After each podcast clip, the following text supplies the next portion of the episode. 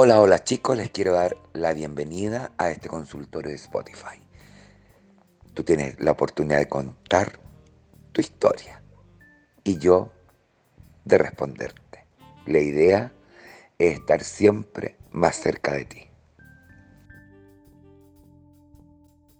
Hola Janine. Ay, primero decirte que me encanta que te sigo desde hace muchos años y que me hace muchísimo reír. Me alegras la vida, hay que decirlo. Vengo a contar mi historia, espero que deje mi nombre en reserva y probablemente lo mío no tiene solución, pero un consejo nunca viene mal. Quizás hay otras personas que pasan por lo mismo, así que quizás puede servir. Yo tengo 30 años, soy gay y gracias a mi profesión he podido salir del círculo de pobreza donde nací. No lo digo para creerme la raja ni nada por el estilo, sino que quiero que se entienda el contexto. Mi madre murió hace años y mi papá está súper enfermo. Tengo un hermano. Cuando mi familia supo que yo era gay, me hicieron la cruz de una vez. La única que me apoyó y me aceptó siempre fue mi madre. Pero cuando ella murió, perdí todo contacto con mi hermano y mi papá. Ahora resulta que recibo una llamada de mi hermano, que muy cara de palo, y que me contactó diciendo que mi papá está mal y que como él es, entre comillas, pobre, no puede hacerse cargo porque además tiene su familia, etc.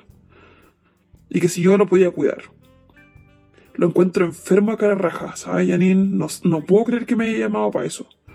Es verdad que a mí me va mejor porque yo me esforcé, porque tengo un trabajo eh, que es bueno, pero trabajo mucho. No es como que las cosas me cayeron del cielo. Ahora tengo el corazón dividido porque mi padre fue un viejo de mierda, para decirlo bien en chileno y con todas sus letras, un viejo de mierda.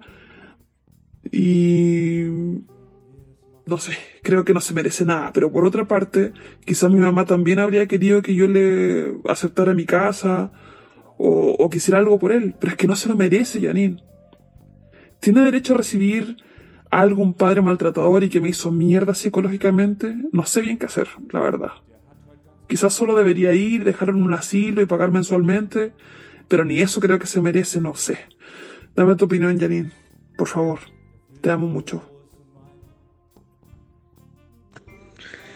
Hola mi vida, me reservaré tu, tu nombre y tu identidad. Uno nace en familias donde nos corresponde nacer. Uno no elige a la familia. Y en la juventud, en la niñez, en la juventud, eh, ya, ya cuando estamos adultos, yo creo que no hay nadie que haya tenido más de algún problema familiar. Desgraciadamente el tuyo fue de que la no aceptación a tu condición sexual.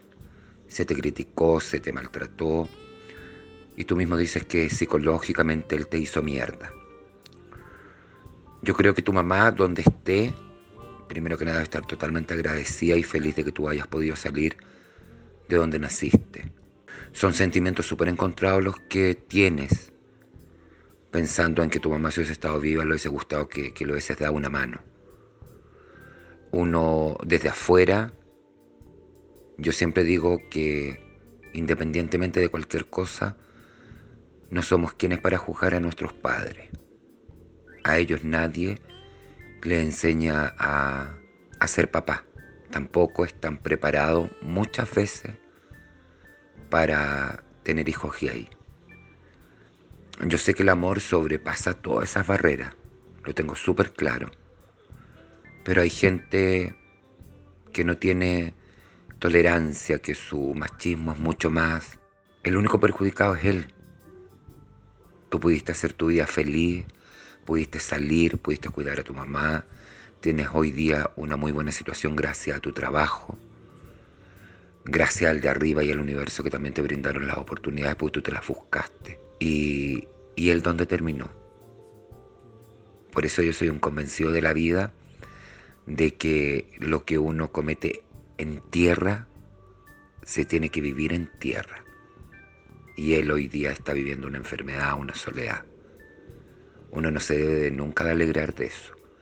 Pero si para ti te hace bien, aunque digas que ni eso se merece tenerlo en un asilo, yo creo que el día de mañana vas a poder vivir mucho más en paz con tu tranquilidad que aunque él te haya hecho daño, tú no tienes que pagar con la misma moneda. Si tienes la oportunidad de hacerlo, hazlo. Porque por último vas a pagar y vas a ir cuando te nazca. No es bueno vivir con rencores en la vida y no es bueno partir de esta vida con rencores. Yo creo que si tienes la oportunidad de hacerlo, hazlo. Porque quien se va a ver agradecido, enriquecido desde el corazón, vas a ser tú. Y eso no tiene precio. Y el día de mañana pasarán los días, los años, y vas a poder siempre dormir en paz. Y el día que partas, te vas a ir mucho más en paz. Tu hermano ya hizo su vida, él no puede, pero si tú lo puedes hacer, te lo recomiendo. Que lo hagas por tu tranquilidad y por la memoria de tu madre. Porque más que mal, es tu padre.